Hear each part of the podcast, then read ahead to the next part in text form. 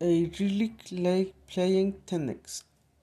I play every weekend and expert near my house. Sometimes I play with my brother or sometimes with a friend. My brother got me into it because he loves sport and he needed some someone to play with.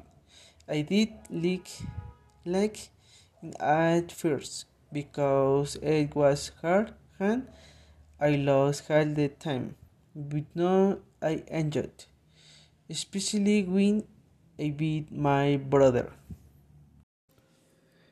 My name is Jesus Alvaro Garcia Arons. I have several hobbies. My favorite hobbies is listening to music. I feel in world that is listening to music. Apart from that, I also attending class.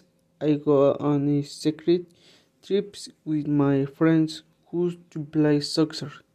I also like to watch action movies with or with call the family. I also like to practice basketball. A member of a basketball team sometimes in the afternoons. We change with friends or with me my cousins.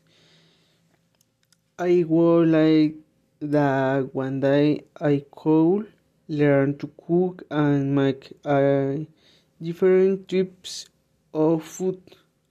My favorite dish is pozole. I love eat pozole or mole. I also like to travel to come different places. I like to drive. I love to spend time with my family. I also like to run while in the afternoon go for a while play an instrument like the guitar.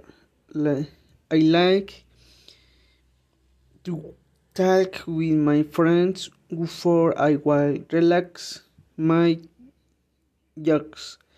I also like to go shopping with my parents. I like to have plants and keep the weather in the mornings. Having a bit like a puppy going for a walk with it.